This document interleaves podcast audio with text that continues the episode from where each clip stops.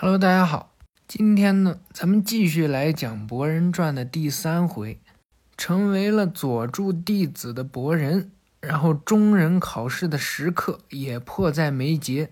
这雷车上呀，勘九郎和我爱罗面对着三个孩子坐着，呃，差不多也快到木叶了吧？终于，从明天开始就是中忍考试了，鼓足干劲了吗？你们？是的。一个戴着面具、扎着马尾的小伙儿啊，哎，回答着。旁边的女孩呢，听着音乐。左边呢，还有一个穿着黑色斗篷，一声不吭。想了想呢，回答道：“为了不玷污以父之名，我们三人一定会把胜利收入囊中，献给您。别太逞强了，信息。你应该要在意的，并不是我。”而是其他还未见过的对手们，其他人之类的，完全没问题。那就算了。总之，你们今天就好好的休息吧。是，在木叶村这边呢。哎，一间屋子里传出来这样的声音：三百三十二，三百三十三。谁呀？没错，梅塔里呢，正在做俯卧撑。啊！明天就是正常了，要是紧张过头的话，失误的话，修炼的成果也好，什么的都一场空。平常心，要保持平常心啊！又开始紧张起来了。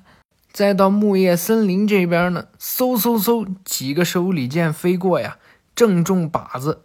佐助呢，正陪着博人扔手里剑，啊，很好，稍微会怎么转弯了吗？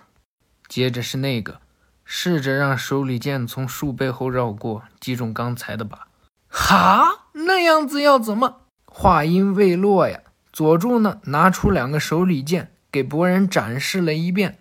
两个手里剑互相碰撞呢，达到了让手里剑转弯的效果。刚才不过是其中一例而已，方法大概是有很多的吧？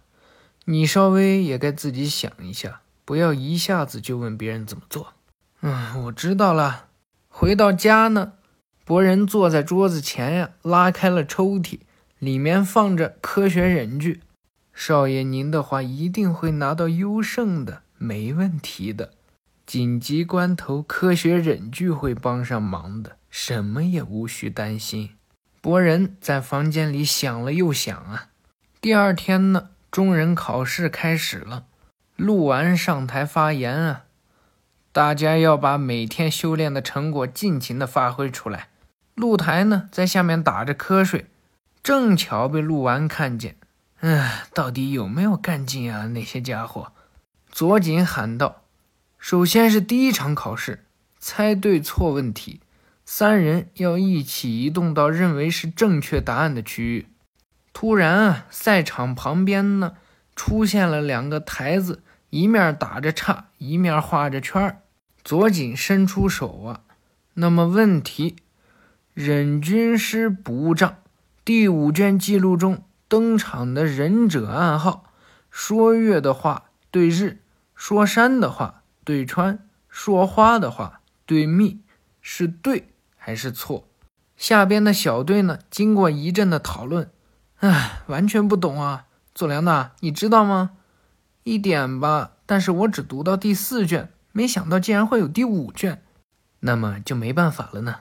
我再稍微想想啦，博人，如果是我的爸爸的话，你觉得他会选哪个？哎，啊，佐助叔的话，应该会选错误的吧？他看起来并不坦率。为什么今天突然问这个？佐良娜说道：“因为我。”要选择和爸爸不同的道路成为火影，那么就选对的吧。考生呢，陆陆续续站到了自己想要去的台子上。博人他们几个呀，最后才上去。佐井在台上说道：“大家已经选好了吧？错误，也就是失败的人，会变成一身黑，失去资格。”景镇一听啊，哈，一身黑。那么正确答案是，屏幕上呢。出现了错对两个选项，还不等大家反应啊，台子就裂开了。原来呢，选对选错呀，都只有死路一条，是一个深坑，掉进去呢，就全部都是黑漆漆的墨水。新希呢，利用自己的斗篷救了自己整个小队。博人啊，在下降的过程中呢，可恶，就这样结束了吗？而佐良娜呢，利用苦勾住墙壁，另一边呢，用绳子拉住博人。四月呢，立刻伸长手臂抓住了佐良娜。博人啊，在那最后掉进墨水池的一瞬间被拉了起来。喂，博人，没事吧？呃，佐良娜，四月，心希说道。恐怕这个对错选择是没有意义的，佐良娜也说道。一开始就是这种瞎扯猜谜，果然是没有所谓的第五卷。露台呢，利用影子束缚术也没掉下去。失败的人会一身黑，然后失去资格，的确是这样说了呢。也就是说，别变成黑色就好了，也算是发挥了平日的修炼成果了呢。露台呢，利用影子束缚术抓住了自己的两个队友。景镇也说道：“哎，的确很像是父亲的见鬼测试啊！”左景左右看看啊，嗯，就是这样。随后啊，把他们都捞了上来。左景呢，继续说道：“在即将掉入墨池以前，选择了接受错误选项的你们，就这样掉入池中，变成一身黑的人。”那样糟糕的家伙没有成为中忍的资格。在这第一场试验，真正的选择是在瞬间陷入窘境中的两个选项：是放弃吗？还是不要放弃？没有掉入墨池的人就是答对者。中忍考试第一场试验在这里结束。四月和佐良娜呢都很开心，很好，做到了呢。只有博人啊，抓紧了自己的手臂。而在不远处呢，有一位忍者戴着耳麦，跟谁说着，看起来勉强靠自己突破了。在火影办公室这边呢，鹿丸呀给鸣人搬来了一大堆的文件，鸣人呢正印着章啊。喂，博人他们通过第一场了哦。哦，是吗？你那是什么表情啊？又没在家里搞好关系吗？哎，啰嗦。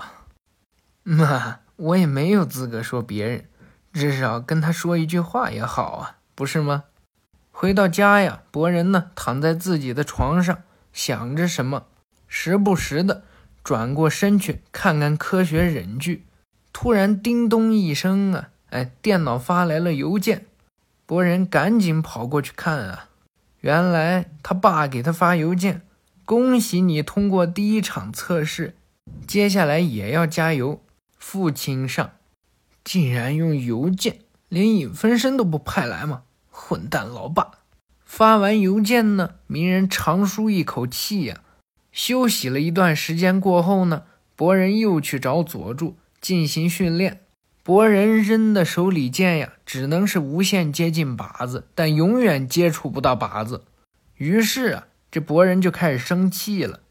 手里剑术是佐良娜擅长的领域吧？是因为佐助叔的女儿有宇智波一族的血统吧，博人？如果照你说的话，随后结印呀分出来了八九个分身。博人一看啊，呃呃，这这个数就是你擅长的领域，对吧？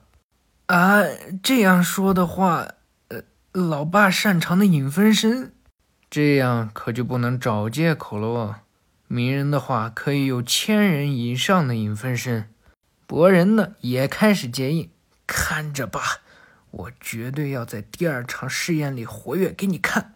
卡给本西诺几次，回过头一看啊啊，果然只有四个左右嘛。过了这一天呢，就是第二场的考试。第二场考试的考官呢是天天。召集到场地以后呢，天天对着麦克风喊了起来。第二场测试是互相争夺旗子，一边保护好自己阵地的旗子，一边向敌人阵地进攻，是考验团队合作的测试。于是啊，大家就开始了抢夺。有一位忍者呢，哎，隐藏好了，看准时机出手啊，就快摸到旗子的一瞬间呢，被露台的影子束缚术拦下，呃，动动不了。嘿嘿，景镇，景镇呢，从他的身后啊，拿苦指着他的脖子，可惜呀。而蝶蝶利用背化之术啊，变大自己的身体，拿自己那两根小小的指头拔下旗子。喂，拿到了！三对三的团队战，全部的八支队伍中，被夺走旗子的四支队伍会在这里落选。一个嚼着泡泡糖的沙隐村忍者呢，把一个小队都装在了他的泡泡里面。再看到这一边，梅塔里呢和新西打了起来。新西呀，哎，微微一笑，利用自己的斗篷呢，成功的抓到了梅塔里后方的旗子。还没等梅塔里反应过来呀，糟了！天天呢看着监控，微微一笑啊，差不多快有结果了呢。剩下还有一支队伍。佐良娜边跑边说道：“旗子就由我来保护。”你们就安心的进攻吧，拜托你了，博人。为了让第七代看到我们的实力，无论如何也要通过第二场试验前进。嘿嘿，用不着你来说了。博人啊，用自己的四个影分身呢保护着旗子。这时啊，来了一位雾隐村忍者。博人喊道：“啊，哟，那边的三胞胎，就像你看到的，这边可是五胞胎哦。”哪一边有胜算，你知道的吧？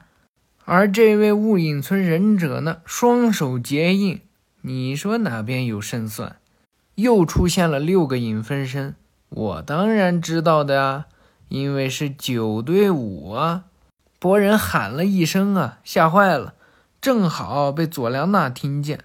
佐良娜一个急刹车，博人，四月喊道：“佐良娜，你继续前进吧。”我折返回去，说着呀，四月呢就往博人的方向飞过去，一拳一脚一刀啊，博人那是一点胜算都没有，被打倒在地。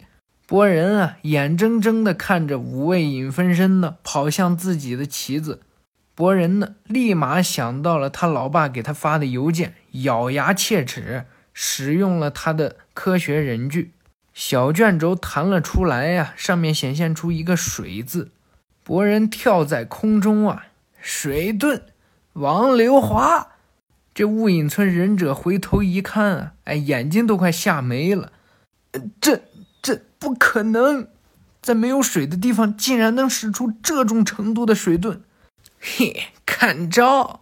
说着呀，博人呢又弹出来一个迷你卷轴，抓在手中啊，向下扔去，雷遁，微吹。这泡在水里的雾隐村忍者呀，立马就被电流哎烤焦了，随后倒在地上不省人事啊。博人呢，淡定的扶了扶耳麦，这边已经没问题了，趁势瞄准旗子吧。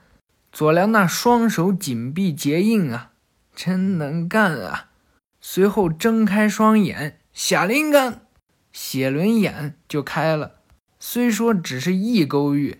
但在辨认千千万万的旗子中，还是能找出真正的那一个。佐良娜不慌不忙地走过去呀，拔掉旗子，拿到了。